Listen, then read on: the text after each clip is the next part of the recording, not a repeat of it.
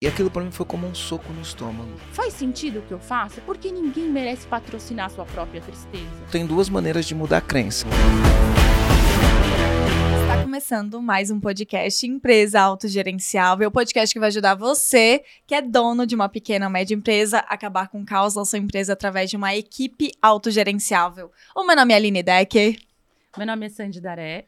E eu sou Marcelo Germano. Show de bola! Hoje estamos aqui num lugar diferente, com uma convidada também diferente, especial, para a gente falar de um assunto que eu, particularmente, eu sou muito apaixonada. Eu sei que o Marcelo gosta muito também, mas a gente vai falar sobre, especialmente, quais são as crenças limitantes, o autoconhecimento, as coisas que impedem o empresário de avançar e de prosperar. Porque muitas vezes não é técnica, não é gestão, não é liderança, não é necessariamente a cultura, é muito que está associado ao que o o comandante por trás não está trabalhando, que seria o nosso pilar domínio pessoal.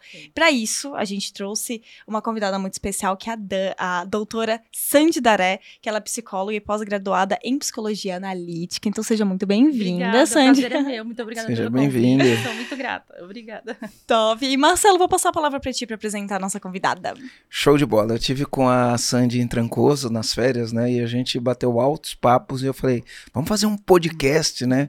Para trazer esse lance porque o empresário, o empresário, ele ele enfrenta é, é um, é um, ser que enfrenta muitas situações de frustração ao longo do, da jornada, né? E isso aconteceu comigo e acontece com todos os empresários.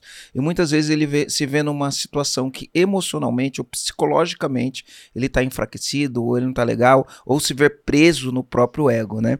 E eu tenho visto cada vez mais a importância dos empresários se tratarem. Tenho visto cada vez mais a importância, inclusive. Sim uma das coisas que acontece no programa EAG, quando o empresário vem fazer o programa EAG e ele levanta algumas, algumas perguntas, eu olho para o empresário e falo assim, cara, se trata, né? E, e, existe preconceito nesse negócio de se tratar, né? Como assim me trata? Se trata, cara, você tá com um problema, se trata. Então a gente vai falar um pouquinho sobre esse autoconhecimento, sobre a pessoa ser ela mesmo, na verdade, né? Eu acho que o, o, o empresário ele vai atingir o pleno potencial dele quando ele é ele mesmo, mas ao longo do caminho ele se perde dele mesmo. Então trouxe a Sandy para falar aqui. Agora ela vai se apresentar por ela mesma. Sandy, se apresenta Ai, e vamos bater esse papo aqui sobre esse assunto que eu acho que é de interesse não só dos empresários, uhum. mas de qualquer profissional que quer vencer Sim. na carreira, seja Sim. funcionário de uma empresa, seja o dono de uma empresa. Para quem está iniciando também, principalmente. E para quem está iniciando também, é muito importante muito isso. Meu nome é Sandy Daré, sou psicóloga clínica, sou pós-graduada em psicologia analítica, também tenho psicose na infância e autismo. Trabalho na clínica há algum tempo. Também sou taróloga terapêutica. Uhum. Também trabalho com tarô antes de ser psicóloga, na verdade. Depois juntei isso com a psicologia analítica, que deu uma força é, bem grande no meu entendimento do humano. E me ajudou muito. E é um prazer estar aqui, falar uhum. com vocês. Que Eu legal. acho que essa questão do autoconhecimento é muito importante. Por quê? Porque, na verdade, o externo é sempre um pálido reflexo do nosso interno. Né? É uma questão de que a gente vai primeiro fazer aquilo que está em nós. Então, antes da gente procurar qualquer tipo de ajuda, às vezes a empresa está com problema, né, tá falindo, a pessoa não consegue, ela também tem que procurar uma ajuda pessoal, individual. Por quê? Porque muitas vezes o dono é o problema da empresa, né? Ele é que está com um problema, às vezes, inconsciente, psíquico, e não percebe, não dá conta. E sozinho, isso é muito difícil da gente realmente desconfiar ou perceber. A gente precisa de um terceiro, né, de um segundo, de uma pessoa profissional ali para te ajudar nesse processo, porque às vezes a gente está tão envolvido emocionalmente na questão que a gente não percebe o, os detalhes que a gente tem que trabalhar frente àquela questão. Então eu sempre falo, é legal sempre um trabalho multidisciplinar, né, onde você tem o apoio da consultoria, onde você tem o apoio dos empresários, você tem apoio do seu sócio, muitas vezes da sua família, e também de uma ajuda profissional, que é de extrema importância. Uhum. Eu acho que é uma pergunta muito legal que o empresário pode fazer assim mesmo, é do autoconhecimento, aí a, e a primeira pergunta que a gente deve fazer para a busca disso é quem é você? Né? E parece fácil essa pergunta. Eu, eu tenho uma experiência com isso, eu vou te contar. Quero saber. Eu vou te contar. Pode contar. Ó, eu, eu tive a oportunidade de ser mentorado pelo Michael Gerber. O Michael Gerber, ele é o autor do livro Mito do Empreendedor. Aliás, você que está me ouvindo, se você não leu o livro Mito do Empreendedor, esse livro é leitura obrigatória para quem é dono de uma pequena ou média empresa, tá? E, e, esse livro, quando eu li ele, ele foi um livro muito impactante para mim. E aí eu entrei em contato, enfim, com, com a equipe dele e contratei ele como mentor. E aí, na primeira reunião que a gente teve, ele perguntou várias coisas sobre minhas empresas, sobre minha, minha trajetória.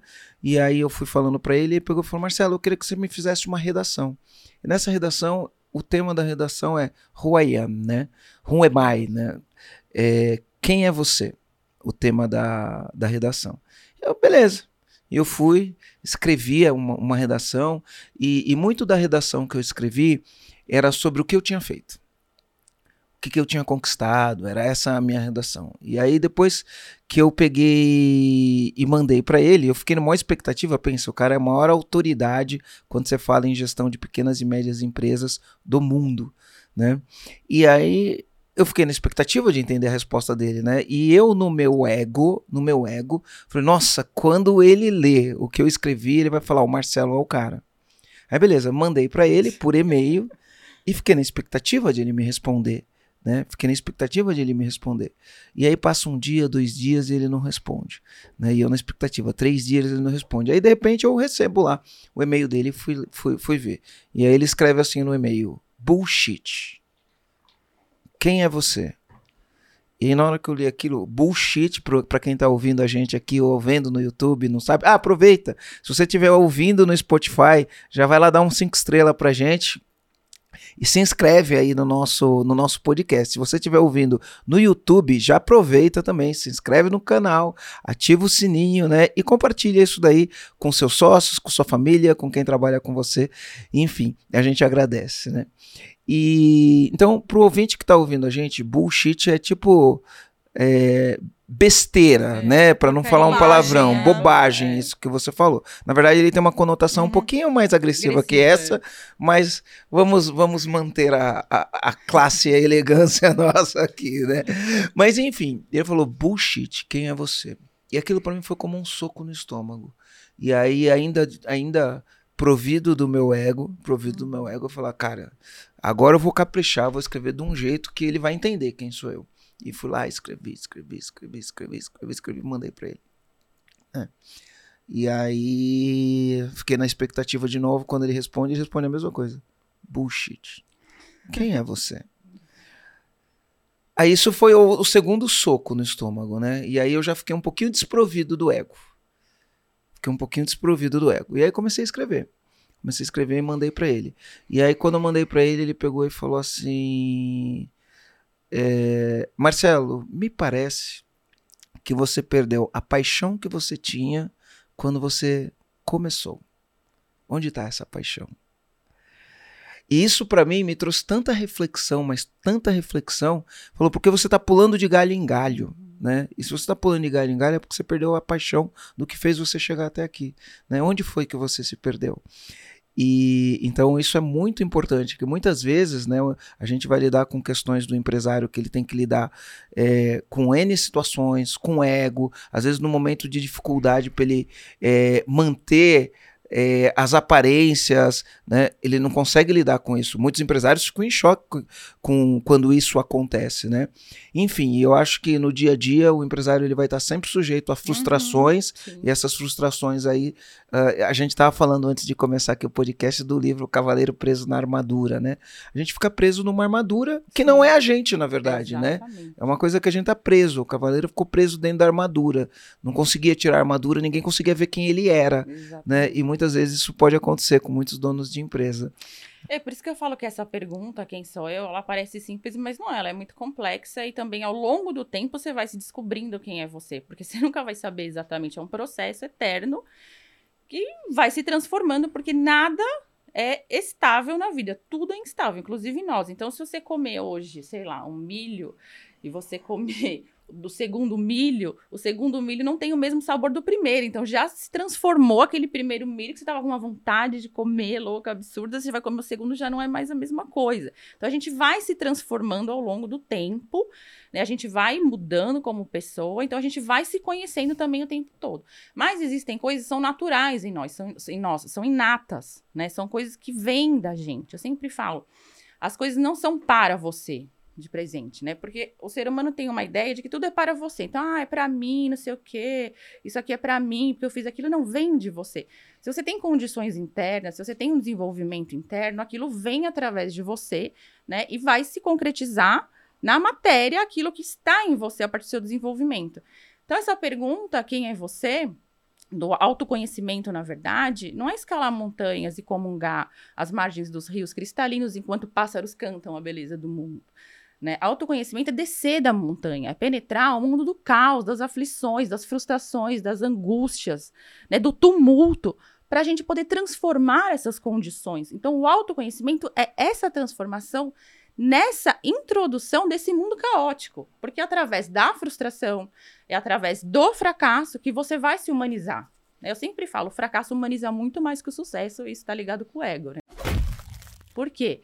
Porque no fracasso, é a oportunidade que você tem de desconstruir essa máscara. Por quê? Porque ali você está humilde, né? Você está numa situação vulnerável. Ali você vai procurar novos recursos. Eu sempre falo, em todo mal existe um bem oculto. Então a vida acaba trabalhando ao seu favor. De repente, se você teve uma queda naquele momento, você precisava daquela queda para você desconstruir algo que já não estava mais bom em você. Que você precisava transformar para você recomeçar de uma maneira diferente. Porque a vida é cíclica, né? Tudo vai fazendo vai se transformando. E às vezes o jeito que você fazia não funciona mais como funcionava antes. Então você precisa se reinventar, né? Como empresário, como pessoa. Você precisa reinventar o seu produto, a sua empresa, o seu marketing. Você tem que rever aquilo que você fazia antes que não está funcionando. Então, esse processo de autotransformação está muito ligado ao autoconhecimento, de você se auto-perceber quem você é. E como eu faço e... isso, né? Espreitando o mundo interno. Assim como quando tem um ladrão em casa que você vai prestar atenção em todos os ruídos, é assim que a gente vai fazer internamente. A gente vai espreitar as nossas emoções, né? A gente vai espreitar os nossos sentimentos, que é isso que você falou. Acho que quando você escreveu o quem era você, estava muito desconectado do sentir né? Porque sentido, porque hoje se fala muito no marketing, né? Eu até brinco, o Pondé usa muito marketing existencial e é isso mesmo, né? A gente está muito ligado com essa coisa de marketing existencial. Então, quando a gente se desconecta dessa parte nossa, assim que é o sentir, né? Sentido vem do quê? De sentir.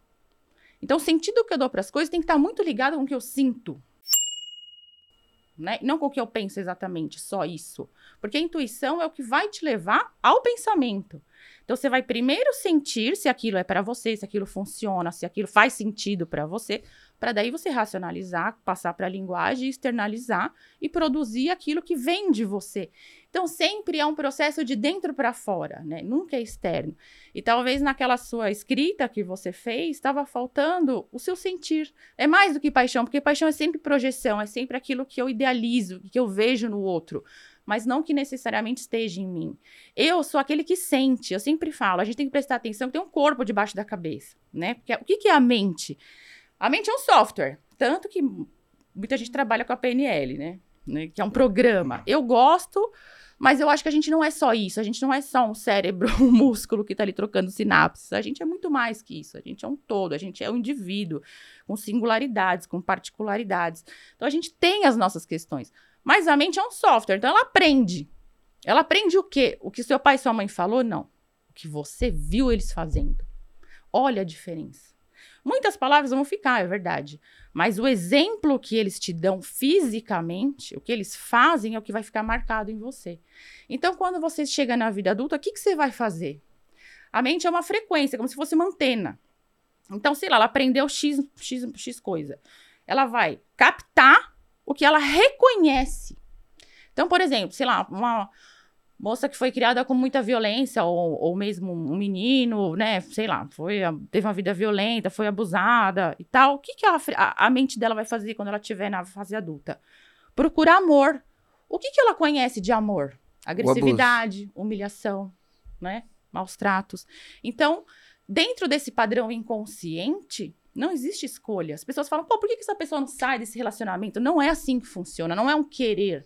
Você está dentro de um padrão e dentro desse padrão você não consegue sair sozinho. Né? Você precisa deixa, perceber. Deixa, deixa eu te fazer duas perguntas, na verdade, né? Na verdade, é uma pergunta, mas eu queria ler um negócio aqui que eu falei do cavaleiro preso na armadura e aí eu fui buscar um resumo aqui, e ele fala uma coisa assim no, no, no, nesse resumo, né? Ao longo de nossa vida, vamos criando máscaras, né? E ele fala, nos blindando, criando uma armadura, nos tornando obstinados por bens materiais, censurando sonhos e sentimentos e sem perceber que acabamos magoando ou ferindo aqueles que nos cercam, nos tornando egoístas, insípidos, esquecemos até de viver, né? E então assim, a gente vai deixando de ser quem a gente é e vai, vai criando uma máscara, né? Exato. A gente vai criando uma máscara.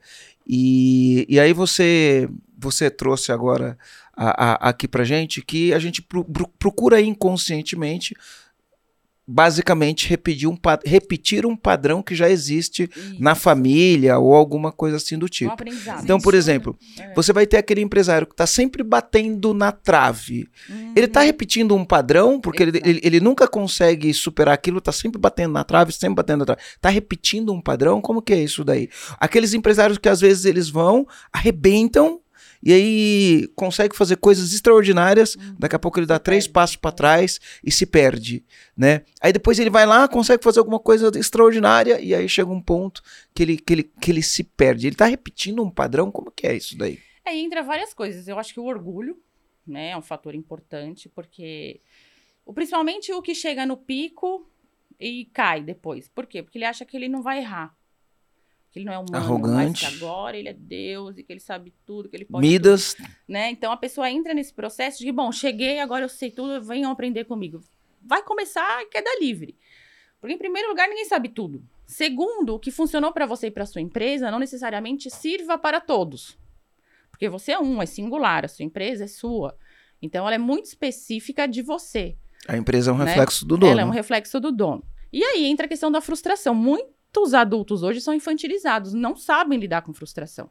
E a frustração é a base da vida. É ela que vai te ensinar a você lidar sob pressão, a você lidar com obstáculos. Porque o que, que é um obstáculo, na verdade? Ele é um motor que vai gerar mais energia para você aprender o que você precisa aprender na vida.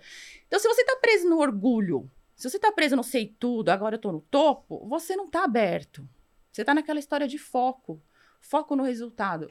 Só que pensa comigo, quando você tá no foco do resultado, você tá desfocalizando o resto. É qual que você vai no oftalmo? Ah, foca aqui. Você vai focar só naquela letra e vai descaracterizar as outras letras. Então, nem sempre é isso. Às vezes, você precisa estar mais flexível. Você precisa estar mais aberto e muito centrado no seu valor. Então, o que acontece com os empresários, por não se trabalharem como pessoa, eles se perdem nos valores deles. Então, autoconhecimento não é quem é você, também relacionado com o seu com os valor. valores. Qual é o seu valor? Entende? O Quem que, que é você não na abre, vida? o que, que você não abre O mão, né? O que é não negociável. é. Exatamente. O que que, olha, para mim isso eu não faço para chegar no resultado. Porque o meu valor é importante para mim. Porque diz quem eu sou. Eu não posso ir sem o meu valor. E o que, que a pessoa vai procurar na minha empresa? O valor da empresa. Claro que os valores vão mudar. Você vai num quartel, é a disciplina. Você vai num asilo, é, o como- cuidado. é o cuidado, é o carinho, o afeto. Você vai numa escola, é educação. Então, claro que as instituições, né, cada uma vai ter o seu valor. Mas a pessoa que procura aquilo precisa estar confiante de que você não arreda o pé do seu valor. Isso é fundamental. E isso eu vejo os empresários se perdendo. Porque o valores, os valores deles acabam sendo líquidos. Então, quer dizer, você cai pra lá, cai pra cá, vai pra lá, vai Hoje eu tenho um cá. valor porque é conveniente, amanhã eu mudo o meu valor porque eu tenho uma outra conveniência. Você vai vender mais? Vai. Só que você vai chegar no final da vida corroendo tudo que você construiu. Eu tenho umas histórias legais sobre isso. Tem, Tem, isso tem, é uma, tem umas histórias legais assim. cai. de, de aprendizado, né, sobre, sobre isso daí. A, a primeira coisa, né, quando a gente fala de valor, tem um, um, um, um, um tema, eu acho que faz muito tempo que eu não falo nisso, né, que é anomia, né? E o que, que é anomia? Anomia é quando você tem Tem um post que saiu algumas semanas atrás. vocês escreveram anomia, sobre sim. anomia. É o quando eu comecei a estudar sobre cultura organizacional, tem uma mulher nos Estados Unidos, eu não lembro o nome dela e não lembro o nome do livro, esqueci agora. Mas é, ela nos Estados Unidos ela é uma das top quando você vai falar do Uhum. tema cultura.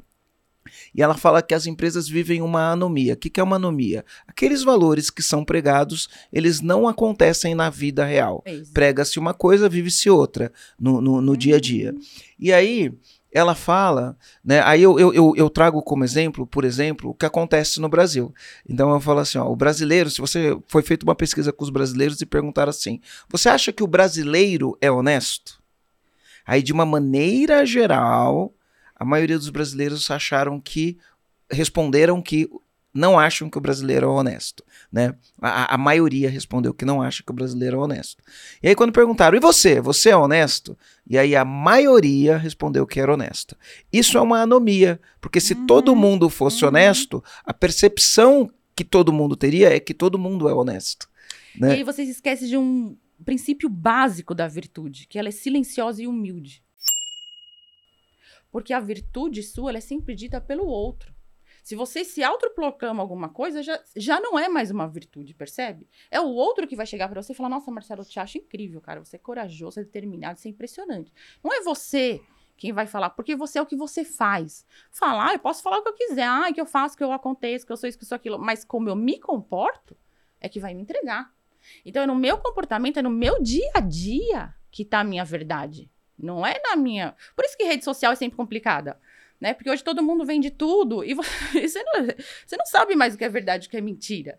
Porque as pessoas se fazem de coisas que elas não são. Por quê? Porque não é possível. Porque nós somos humanos. Isso entra também nessa questão do, do empresário fracassar muitas vezes. Eles não se dão o direito de errar. E a partir do momento que você se dá o direito de errar, você dá o direito para o outro que está na sua frente também errar e falar: meu, vem cá, tá tudo bem. Você errou, eu errei, a gente é humano. Mas e daí? Vamos passar por cima disso. O que, que não deixa a gente errar e buscar uma doença chamada perfeccionismo? O orgulho, a vaidade. Eu? Imagina, eu vou errar, que coisa absurda. Vai errar e vai errar muito. Porque viver é errar e acertar. Eu já errei bastante, continuo errando. Não, mas não tem Mas eu acerto jeito. também. É como as batidas do coração. Sobem e descem. Se estiver na linear, você tá morto. A vida é a mesma coisa. Você vai subir, vai descer o tempo inteiro. Então, para um cara se bancar no sucesso, por exemplo, ele tem que bancar a si mesmo nesse sentido, sem orgulho e sem vaidade. E a vaidade que eu falo não é estética ou externa, é uma vaidade interna, de achar que você está no pico e que você não precisa de mais nada e que, ai, tudo bem, agora eu já sei, fica quietinho aí, ó, piscaladinho. Não! Entende? Vem cá, vamos aprender, vamos trabalhar junto. Qual que é o seu talento? O que, que você gosta de fazer? O que, que você sente? O que, que você pode aqui aprimorar? Vamos conversar, vamos trocar. Quando você tenta desfocar um pouco, você aprende mais. Porque eu acho que o desespero pelo sucesso, o excesso de positividade tóxica, o desespero. Tem a negatividade tóxica também, né? O desespero por você ser bem, bom o tempo inteiro. Que é evidente que isso é mentira, porque ninguém é, ninguém consegue, não dá para. Ninguém é evoluído, ninguém é bem resolvido e ninguém é bom o tempo todo. Se alguma pessoa chega pra você e fala, eu sou bom, você atravesse a rua e saia correndo.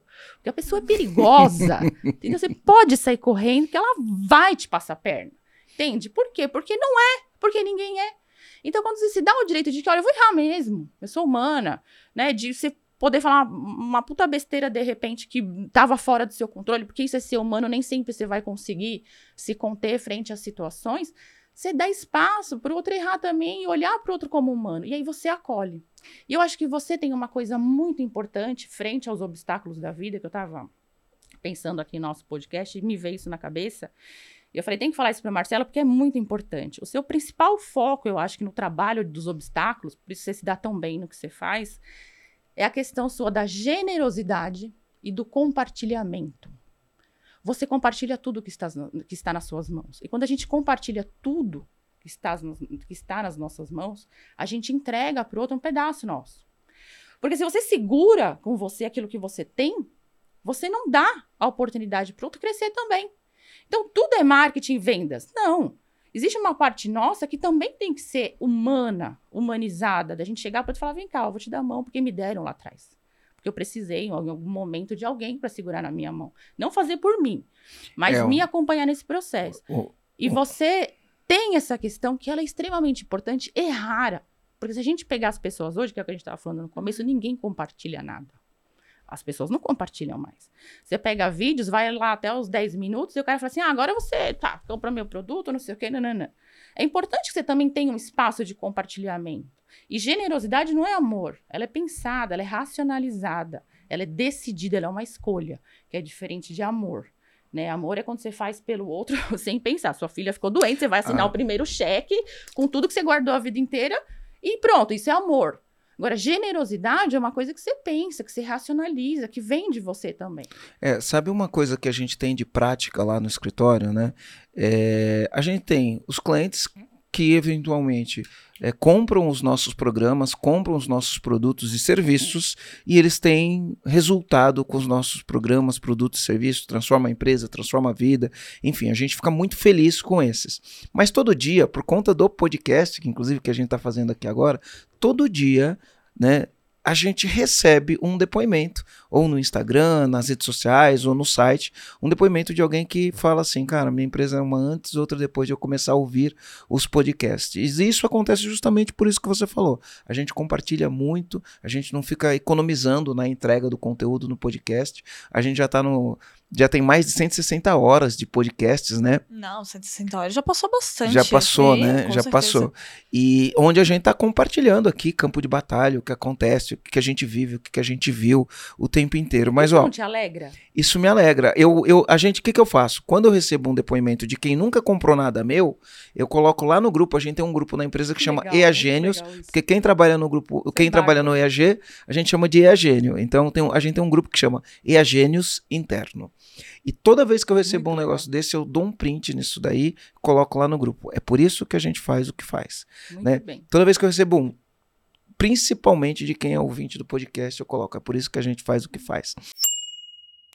E deixa eu te contar uma coisa aqui. Eu, durante a minha trajetória, eu tive várias referências, né? E a gente segue as referências. E uma das referências que eu tive é um cara que a maioria das pessoas, a maioria não, acho que quase todo mundo não conhece. No Brasil, não sei se alguém conhece essa pessoa. O nome dele é Jeff Sandenfer. Esse cara, ele fez uma coisa incrível.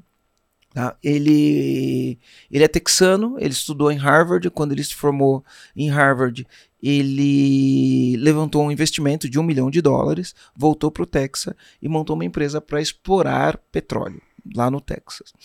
E aí o que aconteceu foi que a empresa dele estava quebrando, a empresa dele estava falindo, o dinheiro tinha acabado e ele precisou, né, a empresa ia parar com as operações. Então ele foi retirar as máquinas do campo, né, para poder, enfim, encerrar a operação. E quando ele foi retirar as máquinas do campo, ele pegou e falou: "Vamos cavar mais um pouquinho?" E ele cavou mais 150 metros e achou um veio de petróleo. Enfim, aí a história é ele construiu uma empresa e vendeu essa empresa por um bilhão de dólares. Né? Uma empresa que praticamente tava, tinha acabado. Né? Uhum. Ele construiu uma empresa e foi vendida por um bilhão de dólares. Depois ele construiu uma outra empresa, também vendeu a empresa por mais de um bilhão de dólares. E aí ele montou um MBA que chama Acton MBA. Quando eu fui morar nos Estados Unidos, eu fui porque eu queria fazer esse MBA. Né? Eu gostava muito da narrativa que ele trazia. E, e aí ele falava o seguinte: que no, no MBA ele reproduzia o dia a dia do empresário.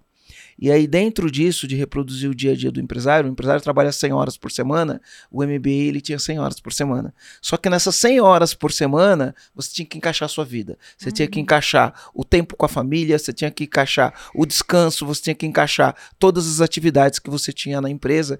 E aí eu, eu comecei a olhar e falar, nossa, isso aqui é legal, né? E, e ele falava o seguinte, que o- um, um empresário, né, ele tem que encontrar sentido naquilo que Uhum. você faz. Então ele falava assim, né? Ah, uma vida com sentido, né? Ah, meaning, né? Em Exatamente. inglês a gente tem essa palavra meaning, que a gente quando traduz para português é com sentido. Qual o sentido da vida? E aí ele fez uma palestra, e a palestra que ele fez, ele fez na Universidade de Santa Bárbara, e ele falou uma coisa interessante nessa palestra que ele fez em Santa Bárbara, né? Porque é uma faculdade de Universidade da Califórnia, UC, SB, é uma faculdade bastante conceituada. E aí ele pegou na palestra e falou: "Ó, vou fazer uma das palestras mais importantes que você vai ouvir na sua vida. É até presunçoso ele falar isso, né? Mas ele falou algumas coisas interessantes. Ele falou: lá na Acton, a gente entrevista todas as pessoas que tiveram sucesso. Então a gente pede para os estudantes entrevistarem empresários de sucesso, líderes de sucesso, dos 25 aos 35 anos, dos 35 ao 45, dos 45 aos 55, dos 55 a 65 e acima de 65. E aí a gente mapeou os dados que os, que os, os estudantes trouxeram. E para quem tem mais de 65 anos, olha que interessante, quem tem mais de 65 anos, né? Invariavelmente as respostas vinham três respostas, né? E aí a gen- ele colocou a ordem, qual era a primeira, a segunda e a terceira, né? E a primeira resposta, né, é minha vida teve um sentido, o que eu fiz fez sentido, né? Eu tô deixando um legado. Ele não fala eu tô deixando um legado, mas é uma leitura minha, né? O meu filtro. Uhum. O que eu fiz teve sentido, a vida que eu vivi foi uma vida de sentido, porque a pessoa quando já tá numa idade avançada e tem experiência da vida, ela vai olhar para trás e vai ver se o que ela fez realmente tinha sentido. Aí que entra aquela parte de valores que eu tava te falando, né? Que é quando você chega no final da vida, que você vai perceber, que você começa a se corroer, se todas as suas realizações de vida fizeram sentido para você. É exatamente isso. Né? Porque na hora da sua morte são essas lembranças que vão estar presentes. Então, essa pergunta que está muito ligada ao autoconhecimento, para você descobrir qual é a sua praia, qual é o seu talento, porque na verdade não é o objetivo aonde você vai chegar, mas é o percurso, é o caminho, porque o que importa é o seu caminhar. É isso que você tem que curtir, não pode ser sacrificioso. Tem que ter Eu- prazer, né? Tem que ter de alguma forma um, um ganho nisso pessoal também, para não chegar no fim da vida desgostado. né? E, e desconectado de si Desconectado próprio, de né? si mesmo, Ó, aí a segunda pergunta, ó, ó, ó como cria desconexão. Olha a segunda pergunta. Aí ele pegou e falou: vou dar um conselho pra vocês, né? E ele fala assim: o conselho que eu vou dar pra vocês era porque ele foi responder a segunda pergunta. É tenha um negócio que ele chamou lá de fuck you money, né?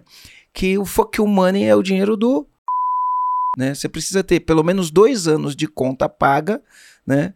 E, e esse dinheiro tem que ser o seu fuck you money, né? E ele falou, por que, que você precisa ter o seu fuck you money? Porque vocês estão numa universidade top, de elite, vão ser contratados por grandes empresas, grandes bancos de investimento, e em algum momento na sua carreira, em algum momento na sua carreira, alguém vai pedir para você fazer alguma coisa que é contra os seus valores. Uhum, E se você não tiver o fuck you money, você vai fazer. uhum. E se você tiver o fuck you money, Valores cê- líquidos, né? isso, você vai olhar pro teu líder, vai olhar pro teu chefe e vai olhar pra ele e vai falar fuck you, né? Eu não vou, não vou reproduzir o, o- o palavrão em português, vou deixar ele em inglês mesmo, né? E então a segunda pergunta era: eu fui uma boa pessoa? Porque quando a gente faz coisas, né, e muitas pessoas fazem, né, e aqui a gente não tá julgando. A primeira é: o que eu fiz teve sentido? Eu levei uma vida de sentido? A segunda pergunta é a, a segunda pergunta é: eu fui uma boa pessoa? E aí por isso que ele fala que a gente tem que ter o fuck you money, porque aí a gente não se vende, né? Aí no- tem liberdade, né? isso, quando eu falo que a gente não se vende, é a gente não passa por cima de quem a gente é, dos valores e das coisas que a gente acredita. Porque se for uma questão de sobrevivência, na pirâmide de Maslow, né? Lá embaixo a gente tem a sobrevivência. Uhum. Se você não tem aquela condição da sobrevivência ajustada, então você não vai ter nunca a autorrealização, que é o topo da pirâmide, né? Então, se você não tem isso, não tem essa, essa segurança das contas pagas ou mediante né, um momento de dificuldade, pode ser que você se subverta, né? E, e, e deixe de entender quais são seus valores. É por isso que quando você aprende e você entende quem é você, você não abre mão. Né? É igual quando alguém vai te convidar para uma palestra. Ah, olha, você pode vir aqui dar uma palestra assim, assim, assim, mas não pode falar isso, isso. Então, não convida, porque o meu valor é esse, esse, esse. Eu falo assim, assim, assim, e é assim que eu sou. Não dá para abrir mão de quem eu sou porque o outro não gosta. E justamente quem me convida para palestra espera justamente a pessoa que eu sou. Então, como é que eu vou deixar de ser quem eu sou para ser quem você é naquele momento? Não faz sentido, não tem porquê porque vai me descaracterizar de mim mesma. E aí eu perco o meu valor. É isso que as pessoas não entendem. Você pode estar até na pior sem o seu dinheiro pago de contas dois anos. Mas se você sabe o seu valor, quem você é, para você, não é para o outro, mas quem você é para você, você vai se reconstruir. Por quê? Porque a vida é infinitas possibilidades. Só se fecha aquele que não quer enxergar. Então, se você teve um aprendizado que você caiu, levantou, caiu, levantou, pô, você tem que aprender alguma coisa, cara. Você tem que ter um olho para ver e um ouvidos para escutar. Você não pode só ficar assim, ai, não sei o que, não, não, não sei quem me falou. Você tem que aprender com a sua vivência, né? Com o que os filósofos vão chamar de reminiscência, que é aquilo que é o sumo, né? Do que se aprendeu ao longo do seu caminho. Então, eu, particularmente, não concordo em abrir mão de- dos seus valores por nada, seja como for. Você tem que conseguir se reconstruir a partir de quem você é. Porque se você confia em você, você vai saber que você é o seu melhor amigo, que você é pau pra toda obra, que você tá do seu lado. E o fracasso vai te humanizar, vai te tornar, por incrível que pareça, uma pessoa ainda melhor. Muito mais do que o sucesso. Dali você vai se levantar totalmente diferente do que quando você estava no topo arrogante e vaidoso. Entende? Você vai conseguir estender a mão para o outro, você vai conseguir se colocar no lugar do outro, você vai ter uma empatia muito maior, você vai reconstruir a sua empresa de uma maneira totalmente diferente.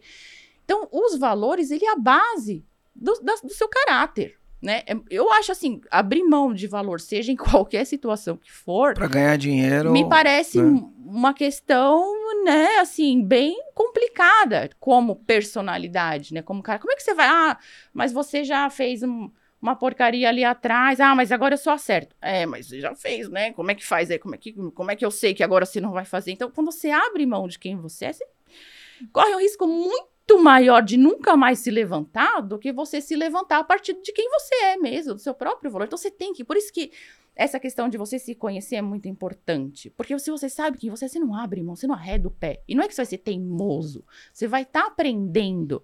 Mas você vai estar aprendendo com a sua essência, com o que é natural em você, com o seu dom, É, com o seu talento. Eu gosto de falar, você banca o seu valor. Mas né? por isso você E- precisa e- descobrir e qual que é a pra- sua e pra- E praia, para né? bancar o valor tem que ter estofo. Né? Se não tem estofo para bancar o valor, né, você vai, vai usar aquele valor como conveniência. Uma hora tem, outra hora não tem. Uhum. É, e E, até grandes tu, empresários, ca- desculpa, caíram e levantaram, né? Assim, eles conseguiram se recompor. sim. Tu já tu falou da primeira pergunta? Então, ó, a primeira pergunta é: eu tive uma vida que sentido. fizesse É a sentido? primeira, é porque eu tô na, A pensando se- é. em. É a É a terceira, na terceira verdade, né? pergunta. A segunda pergunta é: Eu fui uma eu pessoa. fui uma boa Uhum. pessoa. E a terceira pergunta é: quem eu amei e quem me amou? Muito bom, hein? né? Essa é a terceira pergunta: quem eu amei e quem me amou? Né? Porque no final do dia, quando você está no final da vida, a coisa mais importante são esses relacionamentos né, que são os nossos relacionamentos mais profundos, né? Famílias, amigos que a gente faz ao longo da vida, né? São os relacionamentos. Quem eu amei e quem me amou, né? E então, é, quando você tem isso bem claro na, na- na mente, eu acho que fica mais fácil é você não se desconectar de si Porque mesmo, você né? sabe quem você é. Entende? Na essência, tá? Não é num conceito assim, ah, eu sou assim, eu sou assado. Não, eu, na minha essência, tenho total conhecimento, tornei consciente aquilo que habita em mim, que flui em mim, que nem a psicologia em mim. Ela não é para mim, ela vem de mim. É um pedaço meu. Quando eu tô diante de um paciente, tô diante de uma alma humana, num processo único que vem de mim, o negócio flui de mim. Não é só a teoria e o fundamento. É a minha experiência, o meu aprendizado, a minha troca, porque eu também tô aprendendo com o paciente o tempo inteiro. Então, toda essa troca, essa dinâmica de vir de você, vai fazer de você uma pessoa completamente diferente frente aos seus valores. Não dá para, eu assim, não dá para abrir mão de quem você é, nunca jamais hipótese alguma. Eu quero dar um passo atrás, porque aqui a Hum, gente já vamos falou lá. bastante da importância. Eu acho que ficou claro pro comandante a importância de se conhecer, de ter os valores Uhum. claros. Mas eu acho que talvez tenham comandantes que estão vendo esse podcast pensando.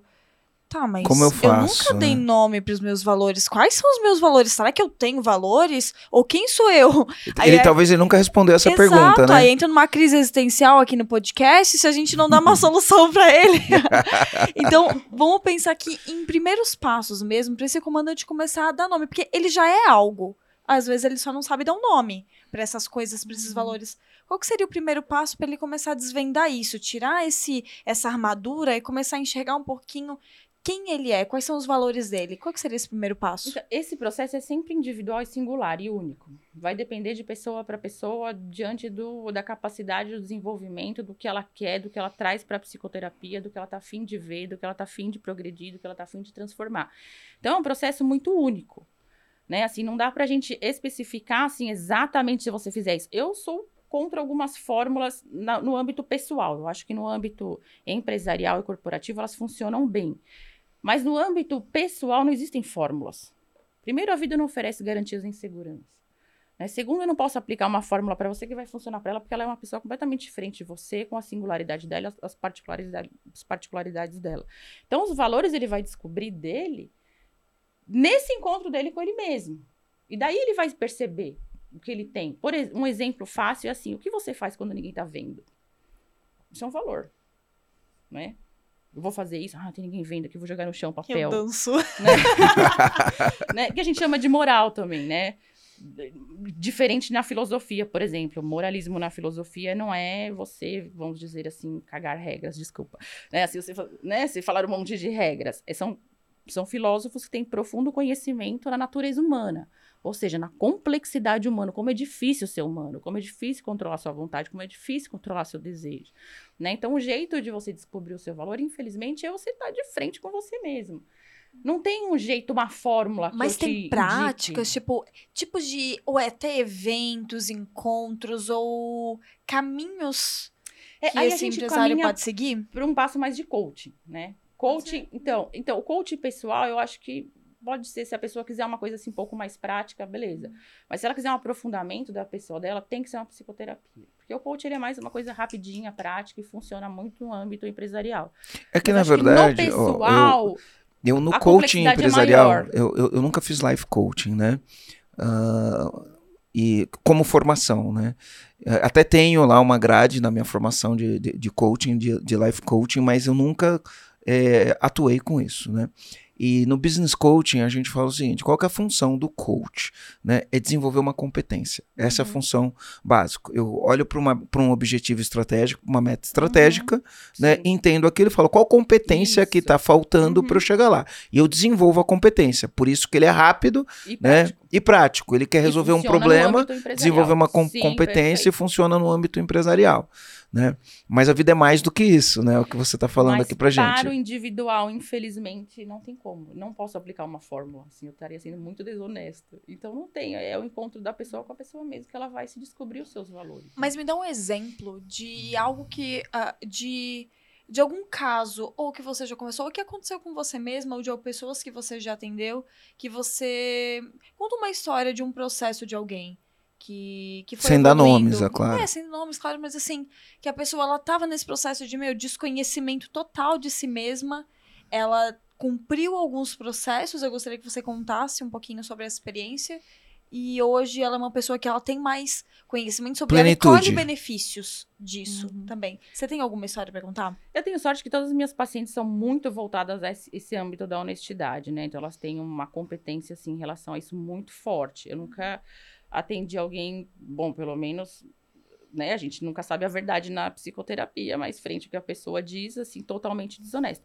Mas tem casos, eu tenho uma paciente, inclusive, que começou assim, muito perdida nessa coisa do valor, mas assim, mais no alto valor, do valor dela mesma, assim, né? Muito diminuída, humilhada, não sabia quem ela era, não conseguia trabalho, não conseguia, mandava currículo super bem estudada, se formou na faculdade do Rio de Janeiro Federal, assim, uma competência absurda, mas não conseguia arrumar trabalho.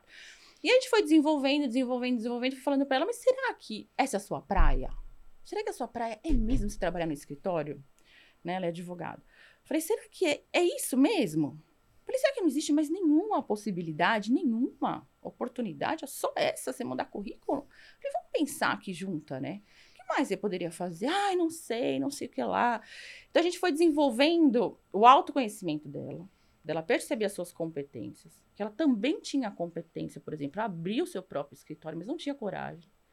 Porque tinha aprendido desde pequena que a humilhação e o fracasso era o que a rodeava. Então, como eu vou abrir um consultório? Se eu fracassar, e escritório, aí? Como fica a minha vida, eu né? vou fracassar e vou ser humilhada, né, pela minha família, né? E ela tinha saído de casa, estava morando fora, estava procurando, inclusive, emprego em outro país, que as minhas a maioria das minhas pacientes são de outros países, assim, é, são poucas aqui no Brasil, elas moram fora.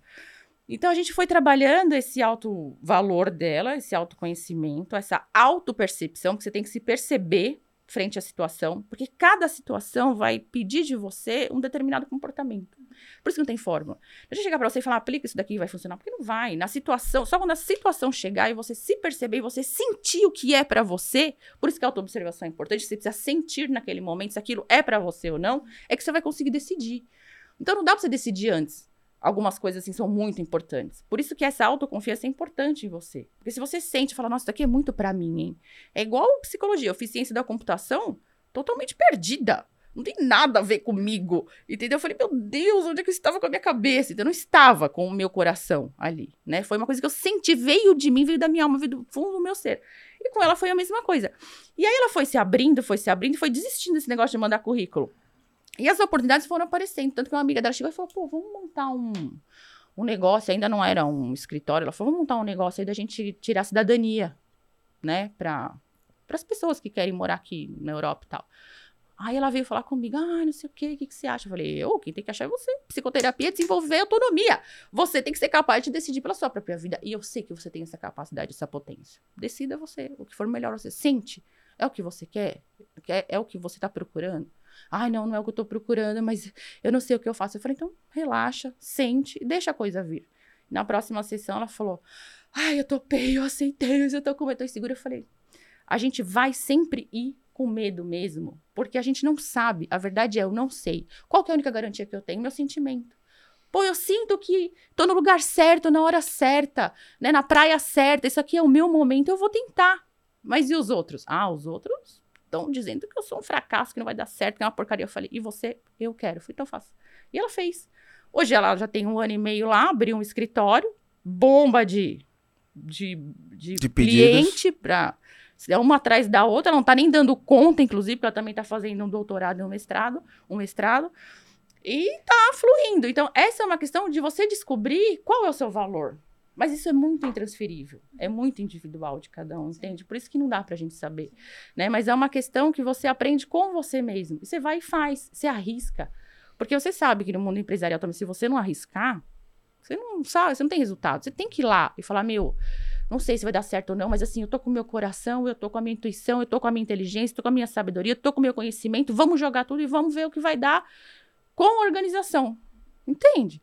E essa é uma questão dela importante também, que era os valores dela. Então, tudo que ela faz é dentro da lei, dentro do padrão, dentro, né, da assertividade, dentro do que é correto. Não tem nada por debaixo dos panos. Então, acho que é possível construir, sim, uma vida. Tem outras também que nasceram na Cidade de Deus do Rio de Janeiro, né? Enfim, que hoje são grandes engenheiras que tiveram vidas super difíceis e construíram suas vidas, enfim. É, são pessoas que, é, que provam que é possível se você decide. Porque vem de você, que você tem uma força que te habita, que é intransferível, que é só sua. E você tem que confiar nela. Você tem que saber que haja que houver, que se você fracassar, se você errar, se sua empresa não der certo, você continua do seu lado. Que eu errei, eu caí, mas eu vou me levantar. Como? Não sei. Aí entra a humildade. Bom, eu vou ter que trabalhar num emprego mais, né, subalterno? Vou. E daí? É assim que eu vou recomeçar. É assim que eu vou conseguir. É fazendo parceria, você vai falando com um, vai falando com o outro, aí você troca de emprego. Aí as portas vão se abrindo. De repente você saca uma ideia sua que você, sei lá, antes não tinha e agora você tem, aí você começa a pôr em prática. Muitas pacientes eu tenho que começaram a colocar em prática criatividades. Umas foram mexer com planta, outras foram fazer aqueles negocinho de, como chama? Você coloca a terra dentro e é um negocinho de vaso de vida. Você vai reinvent, você vai se reinventando na vida. Então é possível. Vivário. É, vivário, isso. Isso mesmo. Então, quando a gente tem essa oportunidade de, de olhar para dentro, é que a gente vai encontrando os nossos valores e as nossas oportunidades e a vida vai se abrindo. Porque a vida trabalha ao seu favor e não contra você. E tem uma coisa que você falou mais no início, acho que foi bem no iníciozinho do podcast, que você falou sobre que a, a gente só enxerga do lado de fora aquilo que já tá aqui dentro, né? Seja por vivência, seja por coisas que a gente já teve Uhum. Acesso e tudo mais.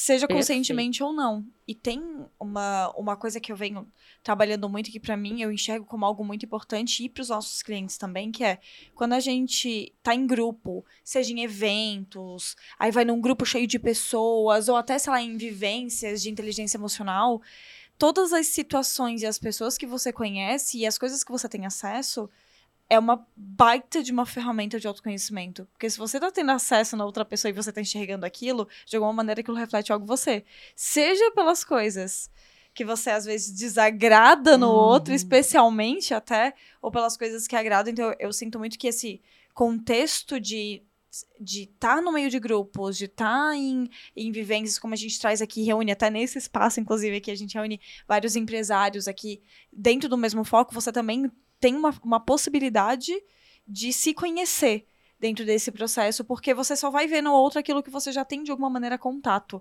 Isso Mas faz é- sentido? É só isso. O outro é sempre o seu espelho. É para isso que existem as pessoas. Para que reflita o seu próprio reflexo, na verdade. Por quê? Porque você vai projetar no outro não só as suas qualidades e quem você é, mas aquilo que você também não quer ver em você. Então, o mal no outro é um lugar mais seguro para eu olhar em mim, no meu próprio mal. Está fora de mim, mas não é verdade. Tá em você. Isso é uma coisa que o Jung traz muito legal, que é essa integração do bem e do mal dentro de nós, que o mal não é uma instância fora de você, como as religiões fizeram, né? Ah, está fora, ah, está não sei aonde, é porque mal é o governo, é porque mal é não sei quem, é porque mal é sei que lá. Não, você também está implicado nesse mal, porque o mal também te habita. E não é o mal que eu falo que você é malvado. Não, é no sentido de que você também tem a sua agressividade. Você também tem o seu rancor, você também tem a sua raiva, você também tem coisas que você não quer olhar em você, que a gente coloca, reprime e recalca na sombra, como Jung chama, que é um lugar do inconsciente onde fica guardado as nossas potencialidades. Né? Ali não fica guardado só aquilo que a gente não quer ver em nós. Também fica guardado a nossa determinação, nossa ousadia. Por quê? Porque às vezes você é pequeno, sua mãe chega e fala assim: ai, menino, não fala alto, não corre, sei lá, você é muito comunicativo. E ela fala: não, não fale, não respire, né? Não dê risada, não abrace todo mundo. Perigoso. Aí você vai, você, você vai cair, seu cara. Né? E aí você começa a guardar quem você é nessa sombra, que aí entra essa coisa da personificação da persona, que você começa a criar uma máscara para o mundo. Por quê? Porque na nossa educação já foi ensinado que você tem que ser voltado para o outro, para fora. Então, assim, Seja isto para você ser amado e aceito pelo mundo. E aí você incorpora isso. E você fala: bom, eu tenho que ser desse jeito, porque se eu for quem eu sou, o mundo não vai me amar. Porque me disseram desde a infância que eu era uma porcaria, uma, um, um erro andando, né? Um erro da Matrix, sei lá. erro né? Eu sou um, sei lá, eu, meu filho, eu sou um erro andando. Por quê? Porque mãe e pai têm muito narcisismo e vaidade. Eles projetam no filho o filho que eles gostariam de ter, a vida que eles gostariam de ter tido. E o coitado do menino é um indivíduo único, é um sujeito pelo qual só quer viver a vida dele em paz. Ele não quer ser uma projeção de pai e mãe. Sim. Ele quer ser uma pessoa. Uhum. Entende? Então a gente vai introjetando embotando o sentimento e tamponando esse sentimento, deixando ele ali e aquilo não some. Aquilo vai se virando contra você. Exemplo. É como um botão deixa, vermelho. Pode deixa eu fazer uma pergunta polêmica. Claro. Posso fazer? Pode. E é assim, ó. A gente vai estudar sobre inteligência emocional. E, e aí e, e, não tem como não cair em negócio em relação às crenças, crenças limitantes. É, e aí, quando você cai em crença, você fala, como eu mudo a crença? Então, nas narrativas do que a gente estuda, do que a gente aprende, do mundo que a gente convive, né? É, eles falam que só tem duas maneiras de mudar a crença, que é através da repetição ou através de forte impacto emocional. Através da repetição. Então a pessoa cria uma crença porque ficou ouvindo a mãe falando: Menino, você não faz nada direito. Menino, você não faz nada direito. Menino, você não faz nada direito. Criou uma crença através da repetição. Ou sobre forte impacto emocional. Então, pode acontecer várias coisas na vida que cria forte impacto emocional. E aí eles replicam isso aqui quando a gente está na vida uhum. adulta e quer mudar a crença. Então, para mudar a crença, ou vai ser através da repetição. Eu, go eu gosto desta narrativa, tá? De escrever as coisas que eu uhum. acredito, escrever, escrever, Perfeito. escrever, escrever, escrever, escrever. Um se você escreve jeito. todo dia, se você repete Sim. todo dia, é uma repetição, Sim. Sim. né? E inclusive, eu não tenho esse hábito é, num dos momentos mais difíceis da minha vida, eu tinha um caderninho todo dia eu escrevia ali. É, não é um falso positivismo, não, mas eu escrevia uhum. as minhas afirmações sobre uhum. quem, quem eu era e o que eu conseguia realizar, né? Uh, então, eu, eu, eu, uso isso. Mas também existem outras técnicas que as pessoas usam, né, de forte impacto emocional. Então, é, tem várias coisas que é usado para forte impacto emocional. Tem gente que quebra madeira, tem gente que anda sob brasa, aliás, já fiz tudo isso, tá? Uh, e tem uma série de outras coisas que as dinâmicas mostram, né, no, nesse desenvolvimento. É assim mesmo que muda a crença? Então, cada. Ou, ou, tipo... ou tem mais do que isso? Não, tem. Cada tipo de abordagem vai lidar de uma maneira diferente.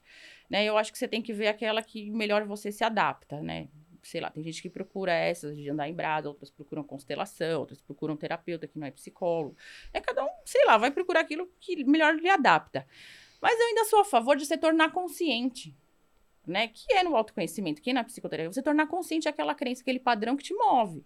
Porque ele tá te movendo, então você vai ter que encarar ele, você vai ter que chamar o que a alquimia chamava de estágio do nigredo, que é a descida nas profundezas do seu abismo, para você dar de cara com a sua lama. Você vai ter que olhar para aquilo lá. Eu acho que não adianta fugir muito, porque se a gente tenta reprogramar a mente, tudo bem, você fica assim meio um, papagaio, um papagaio imitando, né? Você vai reprogramando e você vai meio que adestrando a sua mente. Mas será que você compreendeu? Porque compreender é diferente de entender. Entender é legal, entendi, bacana. Compreender é mais profundo. Você vai internalizar, você vai elaborar, você vai digerir e aí você vai externalizar.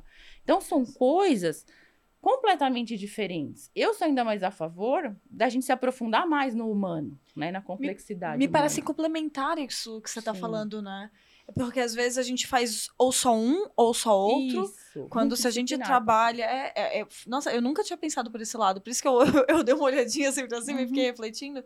Porque parece muito interessante, né? Porque se você só faz esse trabalho de afirmação, Uhum. brasa, tal, tal, pô, vai te dar um resultado, vai te empoderar, vai trabalhar dopamina, você vai ter Uhum. visualizações, mas talvez você vai esquecer de olhar a Interno. laminha, Isso. ah, o problema com o pai e Isso. mãe. É, é tipo querer É. colocar a poeira debaixo do tapete, né? Isso. Mas uma hora ela aparece e o caos se instala. Isso, Entende? A hora tá. que você se. É isso que eu explico antes.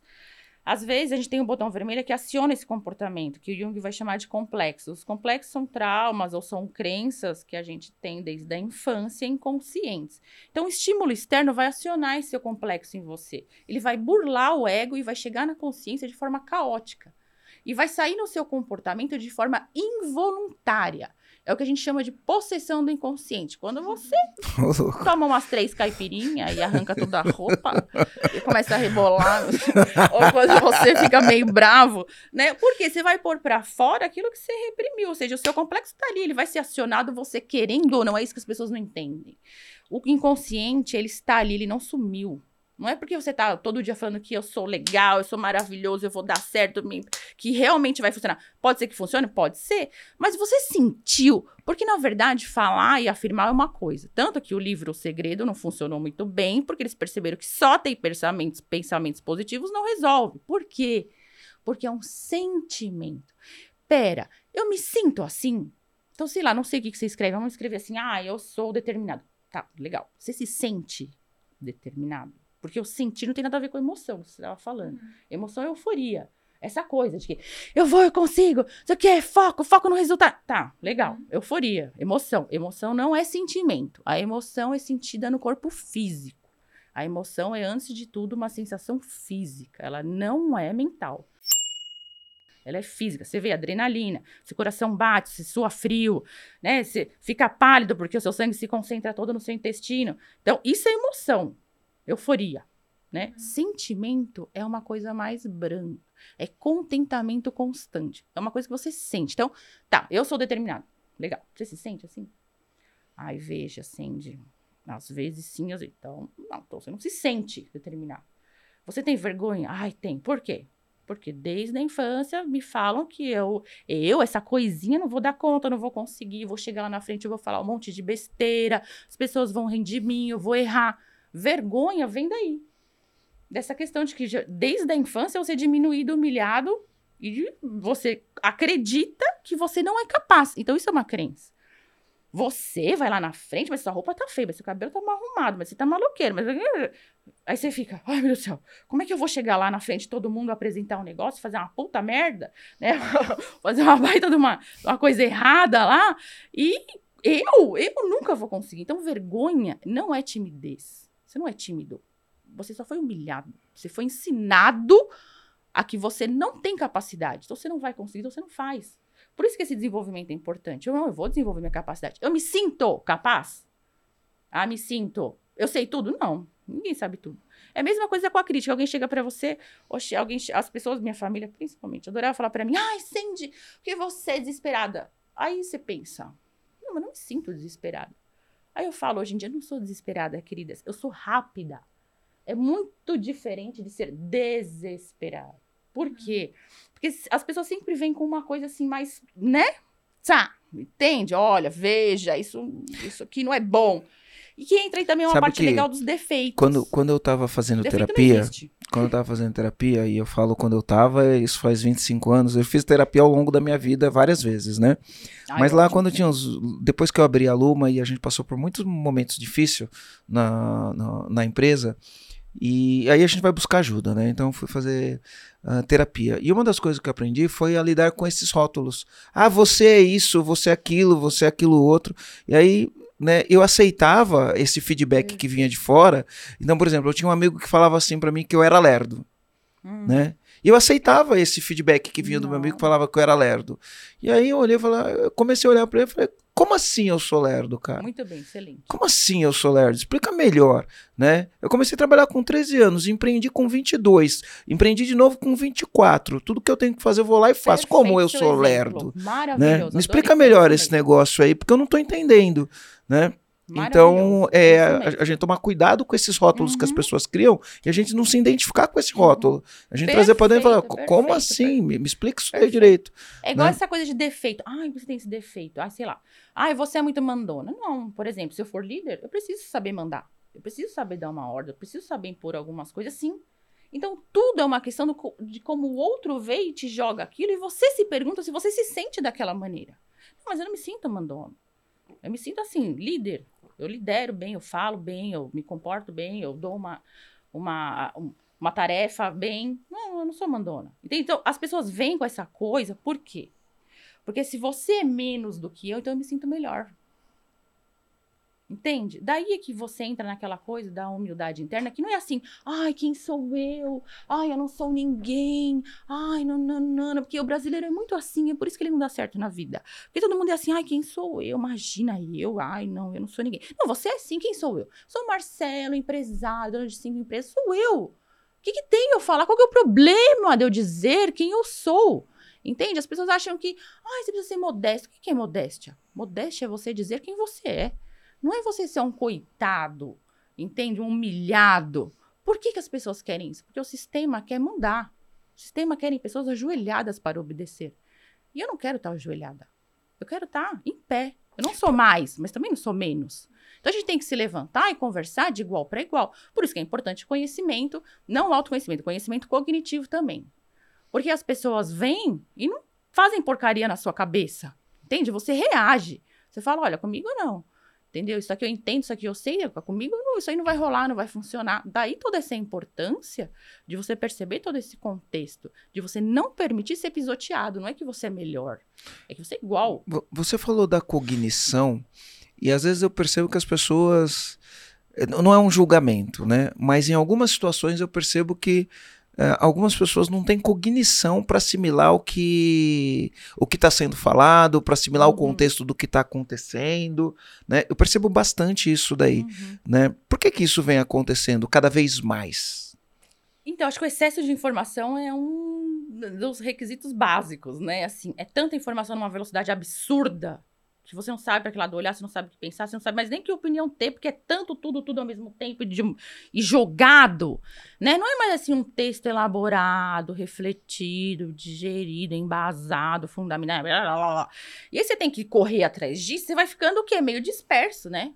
Transtorno de déficit de atenção, você vai ficando, meu Deus, pra que lado que eu olho? Cima, olho pra... Não, você tem que pegar, direcionar frente àquilo que é mais importante para você, como prioridade, aquilo que vai te ajudar a ter um desenvolvimento na sua vida individual, pessoal, social e coletiva. Então daí vai de você perceber o que é importante como prioridade.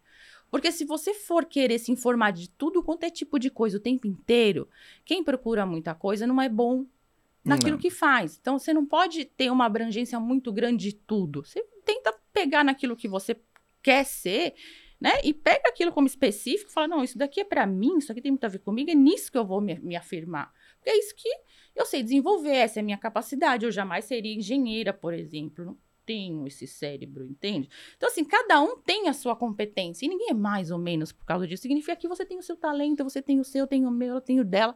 Todos nós temos capacidades. Daí é importante a gente perceber também qual que é a nossa natureza, né? Qual que é a nossa praia. Mas que nem o Homero, tem uma história, vocês que gostam de história, tem uma história de, do Homero que escreveu a Odisseia. Hum. A Odisseia são as aventuras de Ulisses, né? E Ulisses era muito feliz em Ítaca, lá na, na sua terra, casado com a Penélope, assim, maravilhoso, Penélope maravilhosa, ele era adorado, né, pelos seus súditos. Mas o rei da Grécia convocou uma guerra e convocou Ulisses para ir para essa guerra, né? E Ulisses queria guerra, Ulisses estava feliz em Ítaca. Eu não quero ir para guerra, coisa chata, desagradável, mas ele tinha que ir. Por que da guerra? O rei da Grécia pegou a mulher do rei de Esparta, Minelau, Helena. Maravilhosa, Helena. Linda, por sinal. Tem um filme dela, inclusive. Tem. Aí, Ulisses teve que ir pra guerra. E nessa guerra, ele fica 10 anos na guerra, né? E os gregos estavam tomando um pau. Essa era a verdade. Tomando um, um pau de Troia. E aí, Ulisses teve a ideia que vocês já sabem, que é o famoso Cavalo, de, Troia. né? Colocou lá o cavalo, ganharam a guerra, e nossa, ficaram super felizes. Ulisses, ah, Talvez, talvez quem tá ouvindo aqui não sabe o que foi o cavalo de Troia, né? Conta, E- pode contar. E o cavalo de Troia foi um, um, um presente grego, né? Por isso que a gente fala presente grego, né? Ah, é, Tinha soldados dentro. isso. A, a Grécia mandou um presente para Troia e era um cavalo, um cavalo gigante, e dentro desse cavalo estava cheio dos soldados. Então, quando os caras colocaram o presente dentro de Troia, os soldados saíram e dominaram Troia. Por isso É que chama o que cavalo de Troia, é por isso guerra, que né? chama né, é, cavalo grego, né? Uhum. Presente de grego, Presente na de verdade. Presente de grego, né? É que acabou Enfim. que né, os gregos ganharam a guerra. E aí Ulisses falou: ai, vou voltar para minha terra, não sei o quê. Só que durante a guerra, Ulisses tinha furado o olho do filho de Poseidon. Poseidon é o deus dos mares, né? O Cíclope. E o Cíclope só tem um olho, para piorar. E ele tinha furado o olho do filho dos deuses dos mares. Então ele foi dar uma punição para ele. Falou: olha, você furou o olho do meu filho, você vai ficar preso aqui na ilha de Calipso que era uma outra deusa lá. Aí Ulisses, pô, não acredito que vai, vai ficar aí de castigo. Aí Ulisses foi pra essa ilha, aí Ulisses foi pra essa ilha de Calipso, que é uma espécie de spa, assim, com paniquetes ao seu dispor, né? Batata frita, churrasco, cerveja, né? né? E Ulisses foi, e Calipso se apaixona por Ulisses. Só que todo dia Ulisses ia pra praia chorar. Por quê? Porque ele sentia saudade de Ítaca, sentia saudades da, da, da Penélope. Ele queria voltar para os seus súditos, ele queria voltar para sua terra, ele queria voltar para sua mulher. Todo dia ele chorava. Até que um dia Zeus se compadeceu da sua dor e mandou a Calipso soltar Ulisses. Né? Pô, solta o cara aí, coitado. Aí a Calipso, mas eu tô apaixonada por ele, não quero soltar o cara. Aí ela falou, vou tentar uma última atacada. Aí foi para Ulisses e falou, olha, Zeus mandou eu te soltar, mas eu vou te fazer uma proposta aí para ver se você topa. Aí ele falou, tá bom. Olha, você vai ficar aqui, mas você vai ser imortal, porque Ulisses era mortal como nós, né? Você vai ser imortal e não só isso. Você vai ser imortal e assim jovem, forte, viril, bonito, né? Porque senão seu corpo envelhece e daqui a pouco você tá feito uma fruta podre no chão imprópria para consumo, né? Então não, você tem que ficar imortal e viril. Aí Ulisses pensou. E aí essa resposta que ele dá é uma resposta que tem a ver com a gente, pessoa, indivíduo, e também tem a ver com empresários, que foi uma das grandes descobertas do Ocidente, que ele fala para Cali Calipso, olha, eu aceito a sua proposta, assim, achei muito legal, agradeço. Eu não aceito, agradeço. Mas ele diz, mais vale uma vida mortal no lugar certo do que uma vida imortal no lugar errado. Então, obrigado, mas eu vou voltar para minha terra. Então, o que, que a gente aprende com isso? Que mais vale o seu sentimento, uma, um, um sentimento de que, pô, é isso que eu quero, é isso que é para mim, né, no lugar certo, do que uma vida imortal numa coisa que não te pertence, que não é para você, que não tem nada a ver com você, que não faz sentido nenhum para você, que tem muito a ver com o que você estava falando, das perguntas que o cara fez no fim da vida. Então, essa história traz para nós uma reflexão assim muito grande, né, em relação a isso. Uau. Eu tô na minha praia, Faz sentido o que eu faço? Porque ninguém merece patrocinar sua própria tristeza. Não patrocine. Essa foi muito Se boa. você ninguém, espera ninguém merece patrocinar, patrocinar sua, sua própria, tristeza. tristeza. Porque se você chega na segunda esperando a sexta-feira pro happy hour, meu amigo, você tá no lugar errado.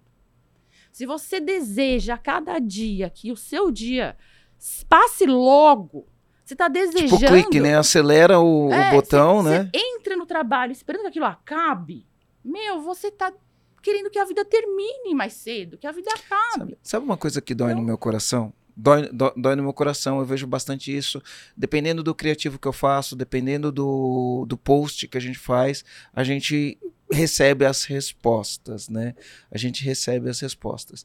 E, e eu entendo muitas vezes a, a resposta, né, do, de pessoas, né? E, e aqui eu não tô apontando o dedo para ninguém, não tô acusando ninguém, mas das pessoas que entendem o trabalho de uma maneira diferente, né, do que é. Porque para mim, a gente teve um podcast que é o podcast número 100, eu falo que o trabalho é onde a gente coloca os nossos talentos para servir a humanidade de uma maneira Uhum. geral. Eu acabo resumindo dessa maneira, né? E, mas as pessoas não enxergam isso, elas enxergam o trabalho como uma forma de exploração, Uhum. como sacrifício, como injustiça, enfim, uma série de coisas. Obrigação. E aí a gente percebe isso do jeito que as pessoas respondem, né? Só, só o jeito que a pessoa responde a gente já percebe como, como que esse, essa mentalidade, como que esse mindset, né? E aí acontece numa sexta-feira quando você pergunta para a pessoa e a pessoa responde, às vezes de maneira automática, não sabe nem o que está respondendo, e às vezes porque naquele momento é aquilo que ela sente mesmo, né? Uhum. Então quando você chega para a pessoa na sexta-feira e fala, e aí, como que você tá, né? Eu sempre pergunto para as pessoas, e aí, tá feliz? Essa é a pergunta que eu faço, né? E aí, tá feliz? E aí a pessoa fala, eu tô feliz, lógico. Eu falo, Você lógico tá por quê? Porque hoje é sexta-feira. Então tá no lugar Né? errado. Então tá no lugar errado, né? E, e aí quando eu vejo isso, eu falo, putz, ela passou a semana inteira infeliz e agora que é sexta-feira, ela tá feliz porque, enfim, né? O lugar onde ela tá não satisfaz ela, não alimenta ela, não faz ela crescer e esse tipo de coisa. E infelizmente eu vejo bastante pessoas assim. E é lógico, por outro lado, eu vejo muitas pessoas que superaram isso, né? E as Uhum. pessoas estão realizando grandes coisas Uhum. Tanto empresário quanto funcionário. Eu vejo gente realizando grandes Sim. coisas, né? Desenvolve o talento, aprimora o talento, trabalha naquilo e faz, tira um suco muito bom da Uhum. vida, né? Porque a gente pode fazer do limão uma limonada no final do dia. Por isso que quando você compartilha é muito importante. Por isso você compartilha o seu aprendizado, o seu ganho, né? Tudo aquilo que você tem na empresa, o colaborador se sente parceiro nesse processo. E ele sabe que ele também pode crescer, que ele também vai crescer se ali ele estiver de corpo e alma, de coração. Por isso que o seu valor tem que ser importante, porque o funcionário ou o colaborador, Ele vai se conectar ele com isso. vai vestir os... Como é que um, um, um colaborador veste a camisa da empresa? Por causa dos seus valores, do seu exemplo como ser humano, como pessoa na vida, na prática. Então ele vai vestir aquela camisa porque isso aqui me representa. Porque seja lá onde você, tiv- onde se você estiver, a primeira coisa da conversa do bar é eu trabalho na empresa tal. Eu tenho uma empresa tal. Pô, quê? Porque é um pedaço seu, é uma parte sua. E, obviamente, também eu acho que nem sempre a gente vai poder trabalhar com tudo que a gente gosta, porque o começo é difícil, a gente sabe disso. No Brasil as coisas são complicadas, não é tão fácil arrumar emprego, você precisa né? A gente, a gente tem um- uma dificuldade na educação para quem tem menos recurso. Então, assim, tem várias variáveis. Não dá para a gente limitar só a nossa classe média e a classe média alta. A gente também tem uma classe inferior que nem sempre tem oportunidades. Não no entanto, acesso. Tenho pacientes que, como eu disse, nasceram em comunidades e hoje moram fora e são engenheiras. Então, assim, existe possibilidade? Existe. Você precisa decidir. Entende? Você precisa decidir. Vai ser mais difícil? O caminho vai, mas você vai ser muito mais experiente do que o, o fulano que sentou e ganhou tudo de papai sabe, e mamãe. é, sabe que, assim, ó, eu até fiz uma live ontem com uma amiga minha e a minha situação é muito diferente da situação das minhas filhas, né? Então, cara, as minhas, As, as minhas filhas têm tudo, né? A gente não teve. Eu comecei a trabalhar com 13 anos. eu. Eu fui conseguir fazer inglês depois dos 30, porque Uhum. quando eu tinha. É Minha filha eu. tem, tem 14 e ela já fala inglês fluente, né? Enfim. E aí eu olho e falo, será que a gente tá criando direito, né? E aí ontem na live eu falei assim, né? É, tempos difíceis criam homens Uhum. fortes, homens fortes. é, Como que é? Tempos difíceis criam homens fortes, homens fortes criam tempos fáceis, tempos fáceis criam homens fracos, Uhum. homens fracos criam tempos difíceis, né? Eu falei sobre essa frase, né? Enfim, pode parecer um, um- um jargão aqui da, da- da- do dia a dia, né? Mas eu muitas vezes eu me questiono, será que eu estou fazendo as coisas do jeito certo? Porque a vida das minhas filhas foi muito facilitada e eu não sei quais são as Uhum. consequências que isso pode ter no futuro, né? Perfeito, acho muito legal a sua reflexão. E você, como um comandante, sabe que mares serenos não fazem bons marinheiros. É, verdade. É, É, Mar então- calmo não faz bom marinheiro. Não faz. Então, quando a gente dá tudo, o problema, acho que numa cultura básica brasileira é o assistencialismo. Não ajuda como educação, mas você dar para o outro é um problema. Por quê? Porque é como se você falasse pra ele, olha, toma aqui, viu? Sabe por quê? Eu vou te dar. Porque sem capacidade você não vai conseguir. Então eu tô te dando. Agora você chega e fala assim, não, vem cá, ó. Vem cá, vou te ensinar. É assim, você pega essa ferramenta, o que, que você gosta? O que você tá afim de fazer? O que, que você quer? Ah, eu quero isso. Ah, você quer aprender isso? Então vamos, vamos aprender, né? né? Você vai produzir isso daqui. Entende? Eu não vou te dar, eu vou te ensinar como se você quiser aprender. É o tal do eu não vou te Entende? dar o peixe, eu vou te Sabe? ensinar a E pescar. aí, o que, que acontece com essa geração milênio que vem do, de 2000 para cá? Né? Essa coisa da gente impedir que nossos filhos, um, se frustrem. Dois, não fiquem felizes. Né? Três, estão, tem, tem que estar sempre super protegido. A gente desqualifica eles para o mundo. Né? Por quê? Porque o mundo é um lugar hostil. A vida é quase sempre uma humilhação e um escândalo. Né? Então, assim, você tem que estar um pouco preparado. E eu tenho muitos adolescentes que têm essa pegada do suicídio. Por quê? Porque vivem isolados em seus quartos. Pai e mãe dá tudo que tem. Então, não se frustra, porque a frustração é que vai desenvolver em você a sua capacidade de lidar com a diversidade da vida. Então, se você não tem frustração, cara, você vai ser sempre um bebê andando, um adulto infantilizado, incapaz de lidar com o obstáculo. Né? E obstáculo é fundamental. Então, quando essa, esses adolescentes saem para o mundo, eles não têm preparo. Porque o mundo vai falar não, o mundo vai te chutar, o mundo vai te xingar, o mundo vai te criticar, o mundo vai tentar te destruir, mas também vai te acolher de certa forma, mas não é sua mãe e seu pai. O mundo não é a sua mãe e seu pai. E se você não estiver preparado, você desiste. Você vai chegar e falar, ai, meu Deus, o mundo é isso, e agora? Você vai, não sabia? Não, não sabia. Então, mas é isso daqui, você vai ter que aprender a lidar com isso. Então é bom que a gente prepare antes.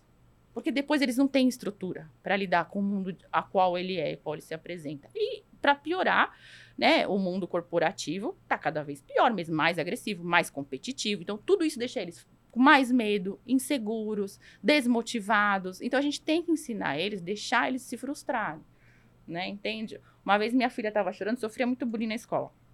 Eu, e eu cheguei perto dela assim, porque ela não queria que eu falasse nada, só abracei. Falei, chora, filha, chora mesmo. Falei, chora.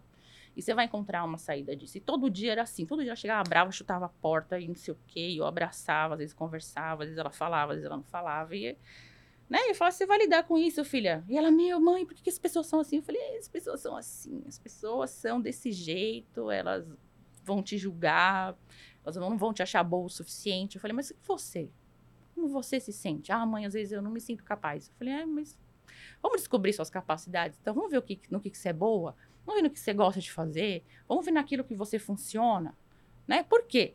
Porque você vai ensinando o outro a se virar com o que ele tá sentindo. Porque ele vai ter que se virar na vida, pô. Porque senão o primeiro obstáculo que ele faz, ai, socorro, meu Deus, tô deprimido, eu vou tomar Rivotril. Não vai resolver seu problema. Porque remédio não elabora sentimento, não ensina, não traz experiência. Ele, ele entorpece, né? Anestesia. Entorpece, Vive né? uma vida anestesiada. Tampona ali, embota o sentimento e você fica ali, para daqui um tempo você aparecer um robô andando, né? Vai para cá e vai para lá, entende? Então, isso você falou é muito importante, que as mães têm que deixar os filhos se frustrarem. Igual você tá chorando no sofá, você vai dar um pirulito. Ai, não chora, deixa chorar. Chora um pouco. Entendeu? Deixa ele lidar com a frustração. Quando ele se acalmar, você vai lá e conversa. Fala, vem cá, o que você tá sentindo? O que, que foi? Por que você tá com raiva, meu filho? Porque criança sente raiva. Meu filho sente muita raiva, tem explosão de raiva. Eu falo, filho, o que acontece com a raiva? Ai, mãe, não sei, eu sinto raiva. Eu falei, bom, você vai sentir isso pra sempre. Você é humano, então, hora ou outra você vai sentir raiva. Mas o que você vai fazer com ela? Vai bater no amigo? Você vai chutar? Você vai quebrar o lápis dele? Né? Como é que você vai lidar com ela? Vamos encontrar uma maneira de lidar com isso, que você vai sentir isso pra sempre. Muitas vezes, porque existem situações das quais a gente sente raiva sim. Entende? Porque hoje em dia todo mundo é tão limpinho que a gente não pode nada, né? Hoje não, não são limpinhos, não.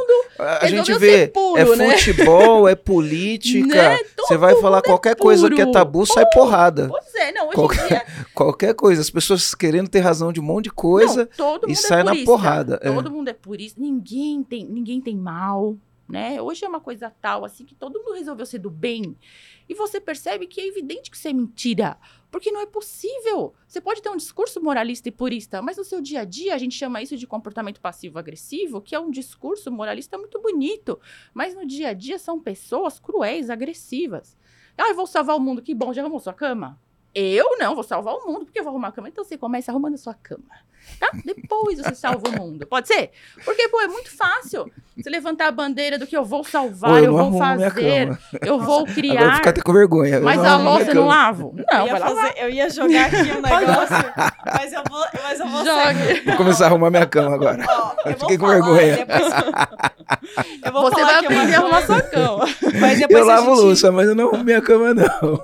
Mas depois, se a gente quiser cortar, a gente pode, se a gente entender que não faz sentido. Mas quanto dono de empresa, quanto dono de empresa que não tá fazendo o dever de casa, de olhar para dentro da empresa para olhar primeiro sobre si mesmo, depois olhar o que vai fazer dentro da empresa, olhar como que vai organizar a gestão, que tá aí hoje reclamando de governo, reclamando de possibilidades, reclamando de tudo, ao invés de estar olhando para dentro de casa. Exatamente. Não adianta Na você- própria faxina, né? É, na própria faxina, não adianta você. É bem como você falou, de arrumar a cama, é perfeito isso. Não adianta você ficar brigando, levantando placa, Uhum. fazendo escândalo, se se o seu próprio trabalho, você não tá fazendo aquilo que você tá pedindo Exatamente. pro outro fazer. Exato. Porque tem muito isso, não, eu quero que você seja honesto, legal, e você tá pagando todos os impostos. Isso, É, eu quero perfeito, que o excelente. Brasil seja isso, tá? Mas. E, e E aí, você? deixa eu dar uma olhadinha na CLT. Você tá Exatamente. cumprindo todos os requisitos da CLT com seus funcionários? Perfeito, Então, perfeito. Eu tô bem, bem pistolinha aqui. Não, mas é Mas isso é, mas é, a gente vê tanta gente brigando por tanta coisa e não tá É arrumando a própria perfeito. cama. Eu acho que a metáfora de arrumar a cama, pra mim, ela é perfeita. Ela Mas é incrível. isso, E eu né? acho que serve pra todo mundo, né? Pra Ninguém fica mundo. fora disso, né? É A todo gente- mundo, é. óbvio. Todo No mundo. final do dia é a gente sendo responsável pela gente mesmo, né? E é lógico, a gente só consegue ser responsável pela gente mesmo se a gente sabe quem a gente é, né? E- Perfeito, por isso que a gente arruma culpados. Ah, Aham. então a economia é o Paulo Guedes, é não sei quem, é não sei quem, não sei quem, não sei quem. Mas e você, querido? Você, tá, você, tá aprende- você aprendeu a, a investir?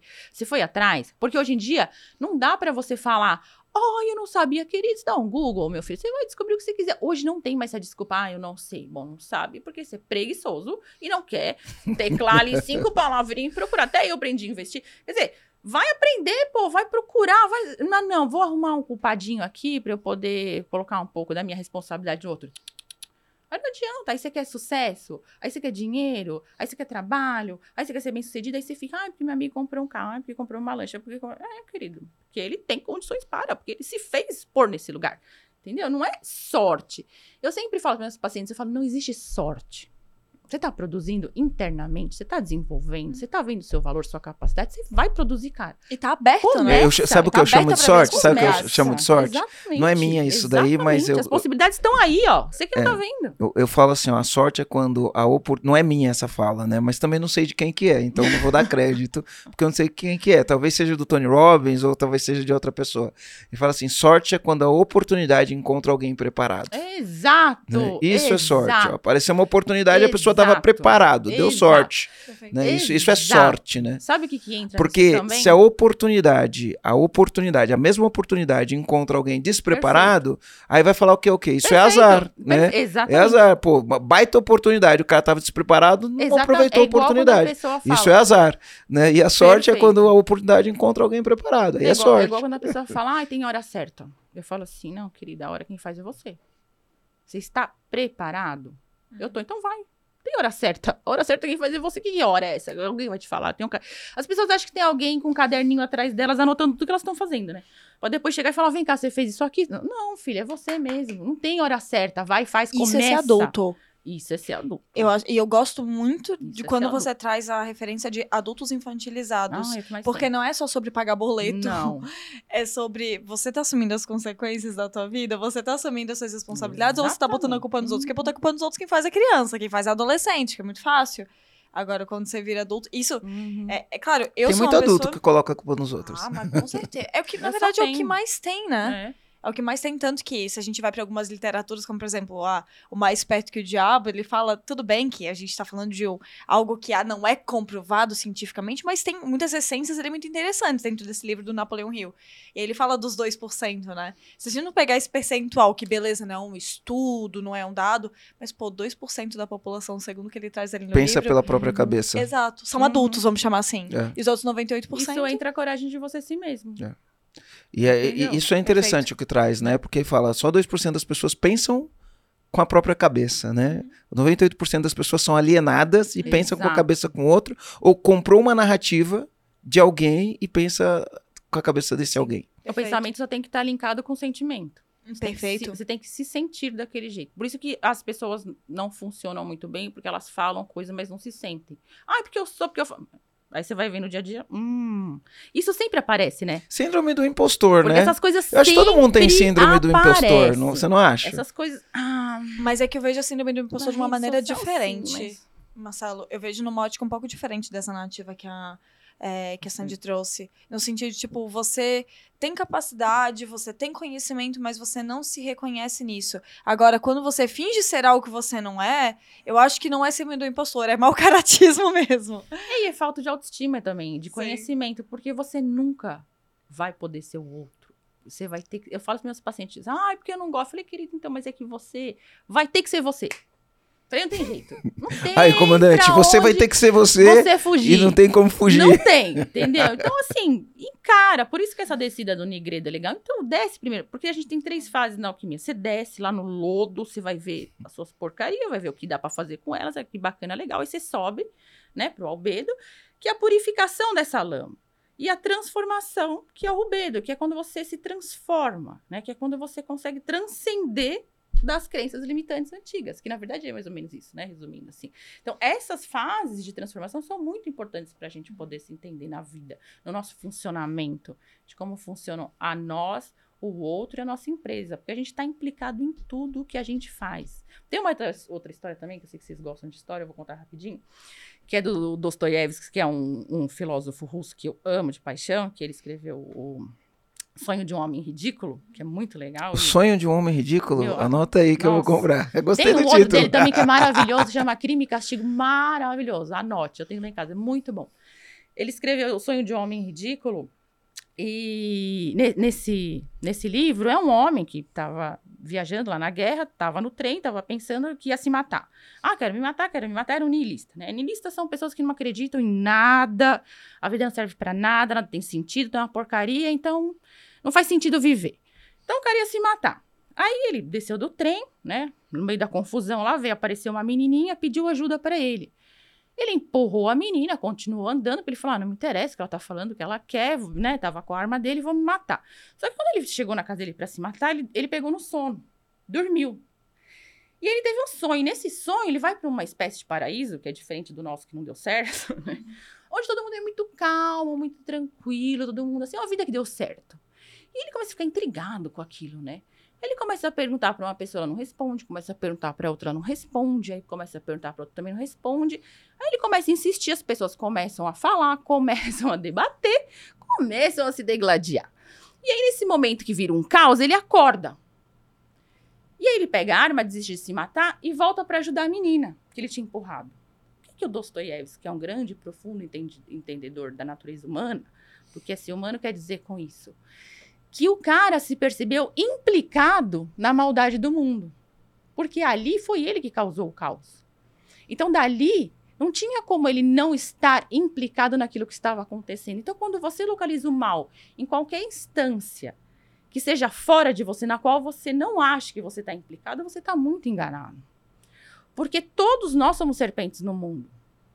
Então a gente tem uma responsabilidade em tudo o que a gente faz, o que nos acontece, e o que a gente faz com o outro, que é aquilo que você falou no começo. Eu né, gosto o de que falar que se você tem um problema, você faz parte do outro, problema. É. Né? Exatamente, implica no outro. Implica direta e indiretamente.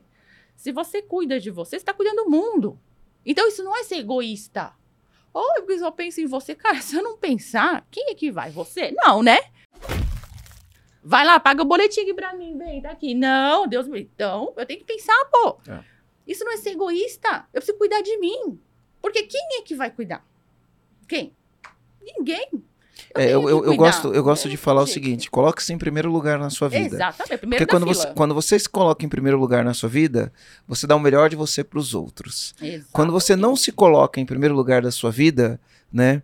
É, você vai dar o pior de você ou o resto de você. Porque como você não tá em primeiro lugar, você não consegue dar o seu melhor para os outros. É a Uhum. lógica da máscara de oxigênio do avião, né? É, Uhum. primeiro É, põe a máscara em você. Primeiro isso. você bota em você, porque se você não botar em você, você vai salvar quem? Exatamente. Como é que você ajuda né, os Exatamente. outros? Não tem como, né? Primeiro você tem que estar bem pra poder salvar os outros, né? Exatamente.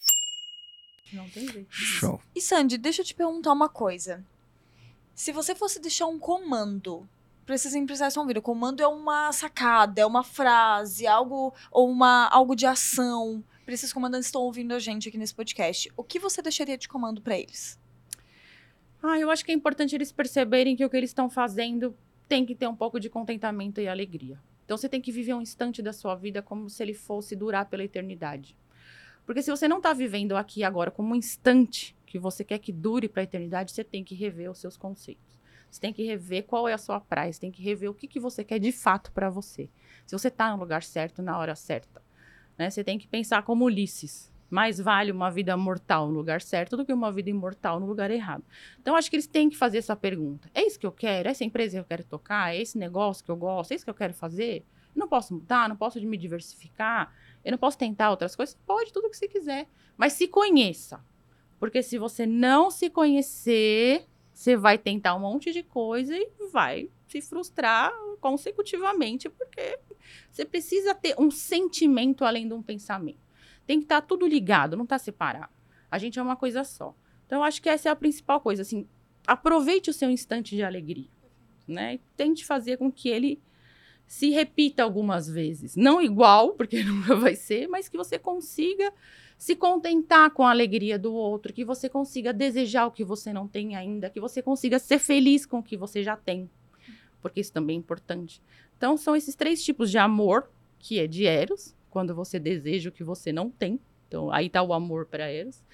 Que é o de Aristóteles, quando você ama o que você já tem e o de Jesus, que é quando você ama o outro e quando você se alegra com a alegria do outro, quando você se alegra com a presença do outro, quando o outro se alegra com a sua presença.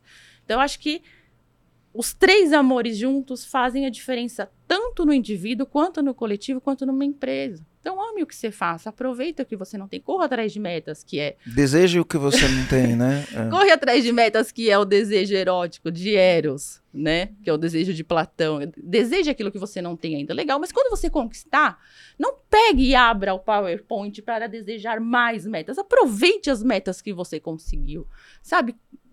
Celebre aquele momento, entende? Troque com seus amigos, uhum. compartilhe com ele. Legal. Então, eu acho que isso é importante para uma empresa. Só correr atrás de, de rabanetes o tempo inteiro, que são as metas, é legal, mas você também tem que ter um tem contentamento. Que comemorar. A gente, um a gente trabalha muito essa questão né? de comemorar as metas, comemorar as Porque metas. Porque senão chega uma hora que perde o sentido. A pessoa chega e vai pensar, pô, eu fico correndo atrás de meta, entrego um negócio, entrego outro, entrego outro, e eu tô só fazendo meu patrão feliz, enriquecendo ele, e eu cada vez mais tô só correndo atrás de metas. Então, esse vazio eu acho que não pode existir no mundo corporativo. E às vezes tem muita empresa que se perde nisso. Tem muita né? empresa que faz isso. Né? Abre o PowerPoint, vamos lá, janeiro, uh, metas. A pessoa já.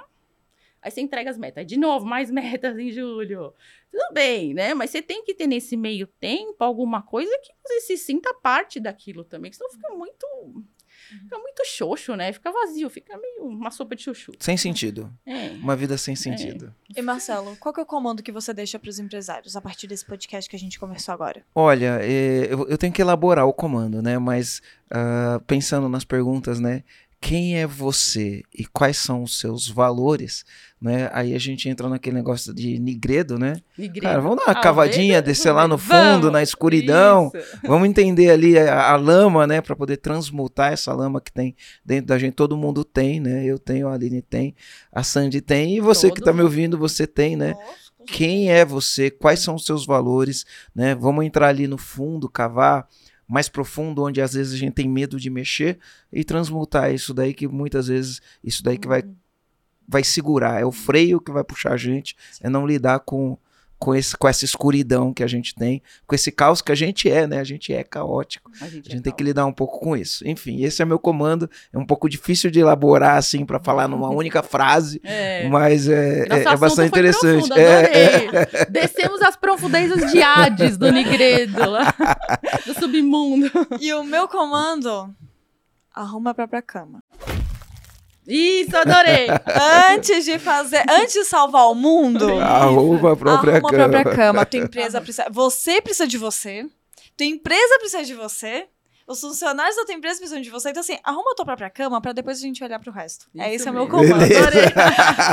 Muito bom. Como que os empresários estão ouvindo a gente podem fazer pra te achar? Se eles quiserem trocar uma ideia contigo, como que eles te acham? Pode me mandar no celular ou me procurar na rede social. Né? Na rede social, qual, qual que é o teu Instagram? É Sandy Daré Underline ou no Facebook também Sandy Daré. Como se escreve Daré? D-A-R-E. Ah, beleza, assim, normal. E Sandy é S-A-N-D-Y. Uhum.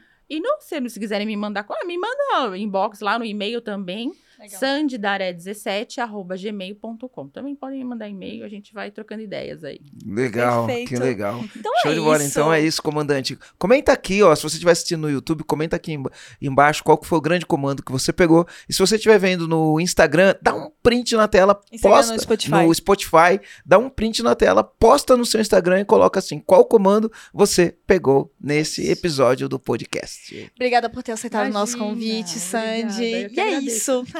Foi um prazer imenso Valeu. estar aqui. Tchau, gente. Até a próxima.